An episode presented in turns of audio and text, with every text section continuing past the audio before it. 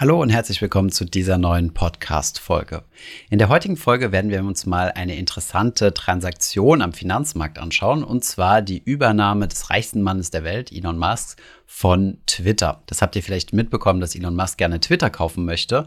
Und diese Transaktion haben wir uns mal zum Anlass genommen, uns das Ganze mal etwas genauer anzuschauen, wie solche Geschäfte, also solche Übernahmegeschäfte üblicherweise ablaufen und haben auch mal über das Thema Finanzierung gesprochen. Denn auch das ist ja ein wichtiges Thema, was auch in dieser Transaktion, also der Übernahme von Twitter, stark diskutiert wird. Von daher gehen wir direkt rein. Viel Spaß bei der Folge.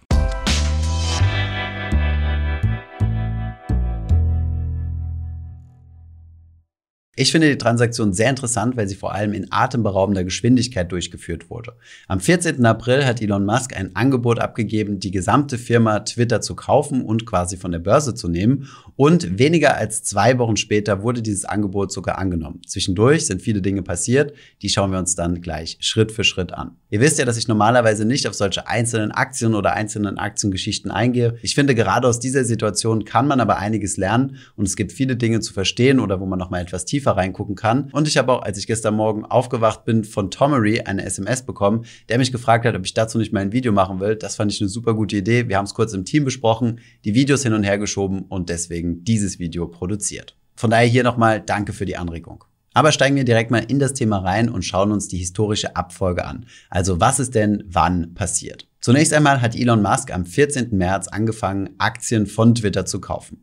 Sehr wahrscheinlich hat er nicht sein gesamtes Paket am 14. März gekauft, sondern üblicherweise, wenn man solche große Aktienpakete kauft, teilt man das auf mehrere Tage und idealerweise auch über mehrere Banken auf, um nicht die Märkte oder die Börse durcheinander zu bringen und den Kurs irgendwie zu beeinflussen. Diese Aktienkäufe wurden zunächst einmal nicht bekannt gegeben und der Aktienkurs ist danach schrittweise geklettert. Auch das ist üblich, dass wenn solche größeren Transaktionen stattfinden, dass es dann hier und da Leaks gibt, dass es also andere Leute gibt, die irgendwie davon erfahren und ebenfalls kaufen. Das ist wie gesagt nicht offiziell bekannt, aber es gibt solche Effekte schon, die auch wissenschaftlich häufiger mal analysiert wurden.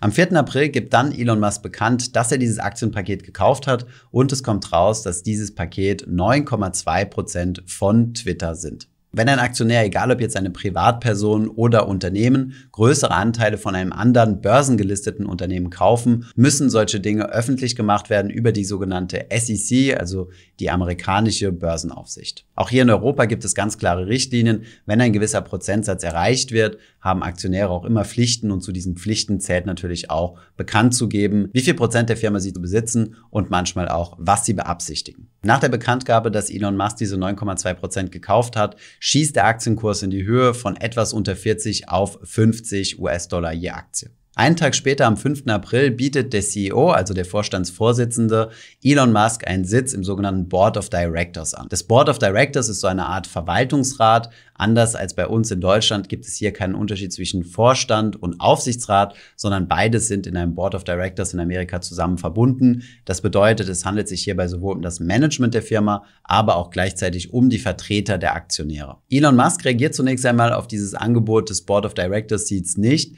Der Aktienkurs fällt ein wenig, um dann tatsächlich am 11. April bekannt zu geben, dass er diesen Sitz nicht annehmen wird. Das hat natürlich seine Gründe, denn wenn man Mitglied des Board of Directors ist, hat man gewisse Auflagen und kann nicht so viele Aktien kaufen, wie man möchte und auch nicht in der Geschwindigkeit, die man möchte.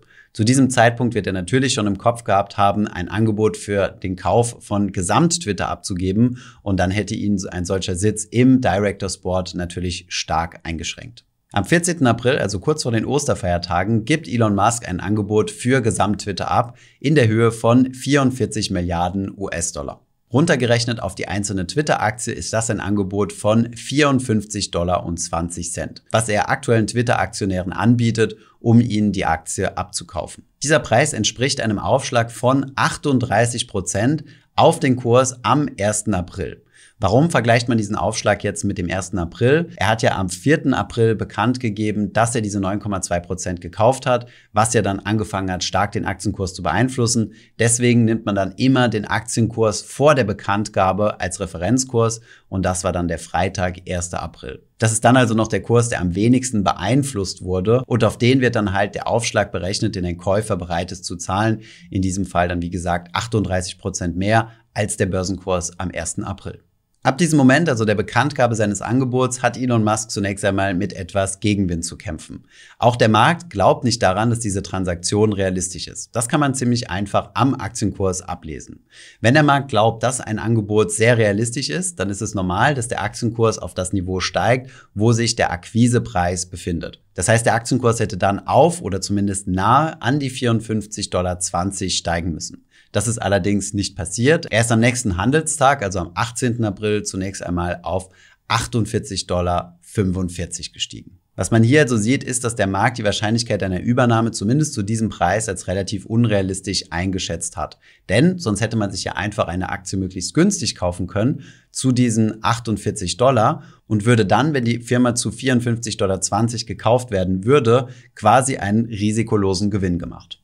Dieser risikolose Gewinn ist dann aber natürlich nur dann realisiert, wenn die Transaktion auch stattfindet. Es gibt vermutlich zwei hauptsächliche Gründe, warum der Markt nicht dachte, dass die Transaktion sehr wahrscheinlich zumindest zu diesem Preis stattfinden wird. Erstens mal, das Board of Director hat ziemlich gegen Elon Musk geschossen. Darauf gehen wir gleich etwas genauer ein. Und zweitens dachte der Markt, dass die Finanzierung auf relativ wackeligen Beinen steht. Denn ein solcher Deal, also 44 Milliarden, ist ja schon mal kein Kleingeld und kann man sich nicht einfach aus dem Ärmel schütteln, sondern das Geld muss irgendwo herkommen. Schauen wir uns deswegen mal das Thema Finanzierung etwas genauer an. Jetzt werden einige von euch sich vielleicht denken, Moment mal, Elon Musk ist doch der reichste Mann der Welt. Wo sollte das denn ein Problem für ihn sein? Aktuell hat er ein geschätztes Vermögen von 275 Milliarden US-Dollar. Da werden ja wohl noch 44 Milliarden Dollar zu finden sein. Diese Überlegung ist nicht ganz richtig, denn er hat ja nicht 275 Milliarden Dollar auf einem Konto liegen, sondern der allergrößte Teil seines Vermögens ist ja in Tesla-Aktien beziehungsweise in Aktien der Firma, wo er dran beteiligt ist, wie beispielsweise auch SpaceX. Viele dieser Aktien sind auch schon beliehen worden. Das bedeutet, diese Aktien wurden als Sicherheit in einer Bank hinterlegt und im Gegenzug hat er dafür einen Kredit bekommen. Das ist in Amerika ziemlich üblich. Das ist auch eine steuerliche Optimierung. Denn wenn ich Aktien verkaufe, dann realisiere ich ja Kursgewinne und muss dementsprechend Kapitalertragssteuer bezahlen. Wenn ich aber meine Aktien verleihe und im Gegenzug dafür einen Kredit bekomme, ist das steuerneutral. Denn für einen Kredit muss ich ja keine Steuern bezahlen. Dementsprechend musste auch Elon Musk sich darüber Gedanken machen, wo er denn das Geld herbekommt. Bei solchen Transaktionen sind hier Investmentbanken beteiligt, die sich darum kümmern, das Geld einzusammeln und ein sogenanntes Funding zusammenzustellen. Die Banker haben sich natürlich sehr gefreut, dass ein solches Angebot kurz vor den Osterfeiertagen veröffentlicht wurde. Es gibt einige Berichte, die erzählt haben, dass die gesamte Wall Street über diese Zeit auf Hochtouren gelaufen ist, sowohl auf der Seite von Twitter als auch auf der Seite von Elon Musk, um tatsächlich diese Finanzierung abzusichern. Die Osterurlaube mussten also abgesagt werden. Elon Musk wurde von der Investmentbank Morgan Stanley beraten und Twitter wird von Goldman Sachs und JP Morgan beraten. Morgan Stanley, also Musks Banker, hat es zusammen mit sechs weiteren großen internationalen Banken hinbekommen, ein Finanzierungspaket zusammenzuschnüren. Die Finanzierung des Deals gleicht einer klassischen LBO-Finanzierung, steht für Leverage Buyout. Das bedeutet, man kauft eine Firma mithilfe von einem Hebel, also einem Fremdkapitalhebel und üblicherweise machen das Private Equity Firmen so, nimmt diese Firma dann privat, also man nimmt sie von der Börse. Wie eine solche klassische LBO-Finanzierung sieht auch die Finanzierung in diesem Fall aus. 21 Milliarden werden mit sogenanntem Equity, also mit Eigenkapital von Elon Musk und Partnern gestemmt. Diese Partner werden zum Beispiel Apollo sein, einer der größten Private Equity Fonds und weitere Fonds, die sich auf LBOs spezialisiert haben, dessen Namen aber jetzt noch nicht bekannt sind oder die vielleicht jetzt auch erst noch akquiriert werden. Der zweite Teil, nämlich rund 25,5 Milliarden US-Dollar, werden mit Hilfe von Schulden finanziert, also als Debt. Diese Schuldenfinanzierung teilt sich zunächst einmal auch in zwei Teile auf. Zunächst einmal 13 Milliarden Dollar, was von sieben Konsortialbanken getragen werden. Konsortial bedeutet, dass sich viele Investmentbanken zusammentun zu einem sogenannten Konsortium. Dieses Konsortium wurde, wie gesagt, angeführt von Morgan Stanley zusammen mit Barclays, Bank of America, Citibank, Credit Suisse, BNP Paribas und auch die Deutsche Bank ist mit dabei. Diese 13 Milliarden werden von den Banken zunächst einmal als Bankkredit zur Verfügung gestellt und werden dann später als Anleihe herausgegeben. Diese Anleihe ist dann eine Anleihe von Twitter. Das bedeutet, die Schulden werden quasi auf das zu übernehmende Unternehmen aufgebürgt. So ist das in einem LBO üblich. Da ein solcher Anleihe-Emissionsprozess aber eine Weile dauert und das Geld noch gar nicht tatsächlich benötigt wird, weil der Deal ja noch gar nicht komplett in trockenen Tüchern ist, müssen die Banken zunächst einmal in Vorkasse gehen und geben einen ganz normalen Bankkredit. Und hier wird dann eine gemeinsame Letter of Credit herausgegeben, wo die Banken dann besagen, jawohl, wir stellen Elon Musk 13 Milliarden zur Verfügung, um Twitter zu übernehmen und die Schulden packen wir dann auf das Unternehmen auf Twitter drauf. Kommen wir zum zweiten Teil der Schuldenfinanzierung. Das sind rund 12,5 Milliarden Dollar. Und auch hier ist wieder Elon Musk vertreten. Er hat nämlich einen Kredit bekommen, den er mit Tesla-Aktien hinterlegt hat. Er hat also eigene Tesla-Aktien genommen, diese als Sicherheit hinterlegt und dafür ein Kreditzugeständnis bekommen für 12,5 Milliarden Dollar. Übrigens, kleiner Fakt am Rande, das kostet ihn jedes Jahr 400 Millionen an Zinsen. Also ein ganz schönes Commitment. Ihr seht also, die Finanzierung eines solchen Deals ist alles andere als banal. Und was in dieser Situation extrem erstaunlich ist, ist, dass das Ganze so schnell von der Bühne gegangen ist und Elon Musk es mit Hilfe von seiner Bank so schnell geschafft hat, ein Finanzierungspaket zusammenzuschnüren. Auch hier gibt es Berichte, die man in der Financial Times nachlesen kann von Bankern, die gesagt haben, dass Morgan Stanley quasi am Sonntag, am Ostersonntag auf sie zugekommen ist und quasi die Banker im Urlaub angerufen hat und gesagt hat, bis Mittwoch brauchen wir ein Commitment von euch. Und dann müssen die Banken natürlich intern bei sich berechnen, wie hoch das Risiko von dieser ganzen Sache ist, denn sie nehmen dieses Risiko ja auf ihre eigene Bilanz zunächst einmal. Sie haben ja die Schulden auf ihrer eigenen Bilanz und dementsprechend das gesamte Risiko bis zu dem Prozess, wo dann die Anleihe emittiert wird und dann wird das Risiko verteilt, indem die Anleihe Anleihe dann verkauft wird an institutionelle Anleger, die diese Anleihe dann kaufen. Twitter ist übrigens eine High-Yield-Aktie, die bereits Anleihen herausgegeben hat im aktuellen Gegenwert von 5,3 Milliarden US-Dollar. Das bedeutet, auf der Firma sind schon Schulden drauf. Das aktuelle Rating ist BB+. Wir sehen also den ersten Faktor, warum der Markt nicht geglaubt hat, dass dieser Deal nicht unbedingt zustande kommen wird, ist also geklärt. Das Thema Financing ist vom Tisch und er kann tatsächlich diese 44 Milliarden auch bezahlen mit der Unterstützung von, wie gesagt, insgesamt sieben Konsortialbanken. Schauen wir uns mal den zweiten Aspekt an, nämlich seinen Streit mit dem Board of Directors. Auch dieser wurde, wie sollte es anders sein, laut auf Twitter ausgetragen mithilfe von einigen Tweets. Die Reaktionen auf sein Angebot vom Board of Directors waren zunächst einmal sehr abweisend und sie haben gesagt, dass das Angebot nicht gut ist. Das ist per se zunächst einmal nichts Erstaunliches. Es wird nämlich kein Board geben, was beim ersten Übernahmeangebot sagen wird, ja super, alles klar, kauf uns, sondern man wird natürlich zumindest mal versuchen, den Preis vielleicht noch etwas nach oben zu drücken. Das Board von Twitter ist allerdings noch mal einen Schritt weiter gegangen und hat zwei Tage nach der Veröffentlichung des Angebots von Elon Musk eine sogenannte Poison Pill verabschiedet oder im Deutschen sagt man auch eine Giftspritze. Auch dieser Ausdruck klingt extrem dramatisch, ist tatsächlich aber bei Übernahmen von Firmen, besonders bei feindlichen Übernahmen, also gegen den Willen des aktuellen Vorstandes oder gegen den Willen der Aktionäre, relativ üblich. Poison Pills gibt es in verschiedenen Varianten. Die Variante, die hierbei gewählt wurde, ist eine der klassischsten, nämlich ein sogenannter Shareholder Rights Plan.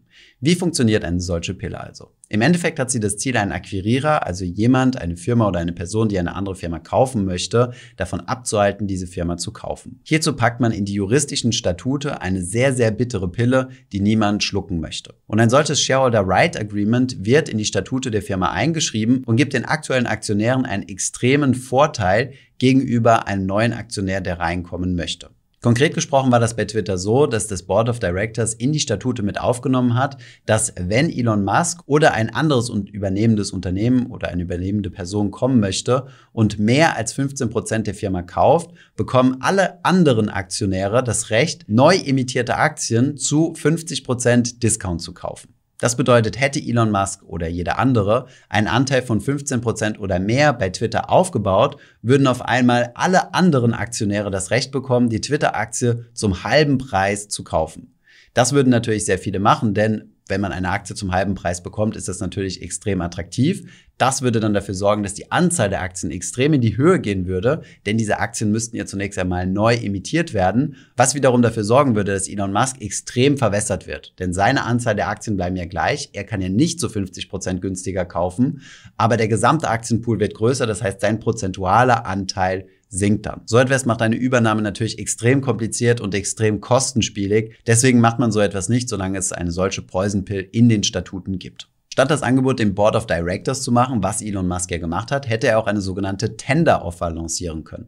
Das bedeutet, er hätte einfach öffentlich ausschreiben können und sagen, ich kaufe jedem Twitter-Aktionär seine Aktie für 54,20 Dollar ab. Aber auch bei dieser Tender Offer ist diese Poison Pill ein Problem und sie muss vorher aus dem Weg geräumt werden. Was er natürlich auch hätte machen können, ist nach und nach mehr Aktien kaufen, idealerweise unterhalb dieser 15%-Hürde und dann nach und nach einzelne Direktoren im Board of Directors ersetzen mit Direktoren, die ihm gegenüber besonders freundlich gestimmt sind, um dann dafür zu stimmen, diese Poison Pill herauszunehmen. Aber auch das ist natürlich eine sehr komplizierte Angelegenheit. Ihr seht also, dass es ein ziemlich effektives Mittel ist, um entweder gar nicht übernommen zu werden oder in einer deutlich stärkeren Verhandlungsposition zu sein. Elon Musk hat daraufhin angedroht, die Mitglieder des Board of Directors von Twitter zu verklagen, denn diese sind ja gegenüber den Aktionären verpflichtet, den Aktionären eine möglichst hohe Rendite zu bescheren. Und wenn sie ein solches aus Elon Musks Augen attraktives Angebot ablehnen, würden sie gegen die aktuellen Aktionäre handeln. Eine solche Klage ist natürlich nicht absurd, sondern das Board of Directors muss natürlich abwägen, was für die aktuellen Anteilseigner das Beste ist. Der gesamte Widerstand ist dann am Montag, dem 25. April gekippt und vielen Medienberichte zufolge verhandelt Elon Musk tatsächlich mit dem Board of Directors von Twitter, um sich über eine Übernahme zu einigen, die vielleicht sogar noch diese Woche über die Bühne gehen könnte. Also eine super interessante Dynamik, die bisher ja entstanden ist, aber der Deal ist noch nicht in trockenen Tüchern. Es gibt noch verschiedene administrative Hürden, die hier genommen werden müssen. Es muss zum Beispiel zunächst einmal ein Filing bei der SEC stattfinden, also bei der Börsenaufsicht. Dann müssen auch die Aktionäre überhaupt mal informiert werden. Also wenn ihr Aktionär von Twitter seid, werdet ihr hier über euren Broker auch eine Nachricht bekommen und gefragt werden, ob ihr dieses Angebot annehmen möchtet oder nicht. Hinzu kommt, dass Twitter am 28. April auch nochmal Quartalszahlen veröffentlicht wird. Hier gibt es auch nochmal Spekulationen, dass die potenziell deutlich besser sein könnten als erwartet, was sich wiederum auf das Angebot von Elon Musk auswirken könnte, dass dann das Board of Directors oder die Aktionäre sagen könnten, nö, dieser Preis ist uns zu gering. Die Wahrscheinlichkeit hierfür ist verhältnismäßig gering, denn gerade in den letzten Tagen haben einige Tech-Werte ziemlich an Wert verloren. Das Angebot von Elon Musk aber fix ist, also diese 54,20 Dollar und deswegen die Attraktivität dieses Angebots mit fallenden Kursen im Tech-Sektor natürlich steigt. Experten schätzen ebenfalls ein, dass es wahrscheinlich ist, dass große Twitter-Aktionäre bereit sind zu verkaufen. Viele Großinvestoren haben um den Kurs von 20 Dollar rum gekauft, würden also eine sehr, sehr gute Rendite mitnehmen. Und auch Elon Musk hat sich scheinbar mit vielen großen Twitter-Aktionären ausgetauscht. Sollte Elon Musk diese Transaktion tatsächlich gelingen, können wir gespannt sein, was auf der Plattform alles passieren wird. Er hat ja schon einige Änderungswünsche durchblicken lassen, beispielsweise, dass er gerne einen Edit-Button hätte oder dass es etwas weniger strikte Community-Richtlinien gibt und man sich freier auf der Plattform austauschen kann. Ich hoffe, dieser kleine Bericht bis zum jetzigen Zeitpunkt von dieser Transaktion war interessant für euch gewesen. Ich habe mir überlegt, ob wir das Ganze vielleicht nicht in einem Stream besprechen wollen, habe mich dann aber etwas tiefer eingelesen und gedacht, komm, wir strukturieren das Ganze mal etwas auf und machen da mal ein Video draus, um wirklich mal so Schritt für Schritt nachvollziehen zu können, was da überhaupt passiert ist und was so die üblichen Dynamiken in solch einem Deal-Prozess sind. Jeder Deal ist bis zu einem gewissen Grad natürlich individuell, aber die Mechaniken, die hier spielen, also wie das Ganze finanziert wird, welche Banken dort im Endeffekt eine Rolle spielen, was hier auch die regulatorischen Auflagen sind, also was muss wann veröffentlicht werden, wer hat wie viel Zeit und solche Dinge, das ist aber immer gleich und sind immer dieselben Rahmenbedingungen. Manche Transaktionen funktionieren dann und es wird ein erfolgreicher Deal draus. Viele Transaktionen platzen aber auch vor allem aufgrund von Finanzierungsproblemen oder beispielsweise aufgrund von Regulatorik. Das könnte zum Beispiel der Fall sein, wenn zum Beispiel Facebook versucht hätte, Twitter zu kaufen. Dieser Deal wäre sehr wahrscheinlich nicht zustande gekommen, weil die Kartellbehörden sich eingeschaltet hätten und mal geschaut hätten, ob hier eine Monopolbildung stattfindet. Da aber Elon Musk kein Aktionär von anderen Social-Media-Plattformen ist, denke ich, dass das kein Problem darstellen sollte. Ich hoffe, diese Podcast-Folge hat dir gefallen. Wenn ja, dann zöger doch nicht in deinem Umfeld über diesen Podcast zu sprechen, bei Freunden und Bekannten. Ich denke, es gibt auch in deinem Umfeld viele Menschen, die sich für das Thema finanzielle Bildung interessieren oder interessieren sollten. Wenn du auf iTunes bist, würden wir uns auch freuen, wenn du uns eine positive Bewertung dalässt. Das hilft uns, den Podcast noch einfacher auffindbar zu machen. Alle wichtigen Links und Verweise findest du wie immer in den Show Notes zu diesem Podcast. Vielen Dank fürs Zuhören und bis zum nächsten Mal.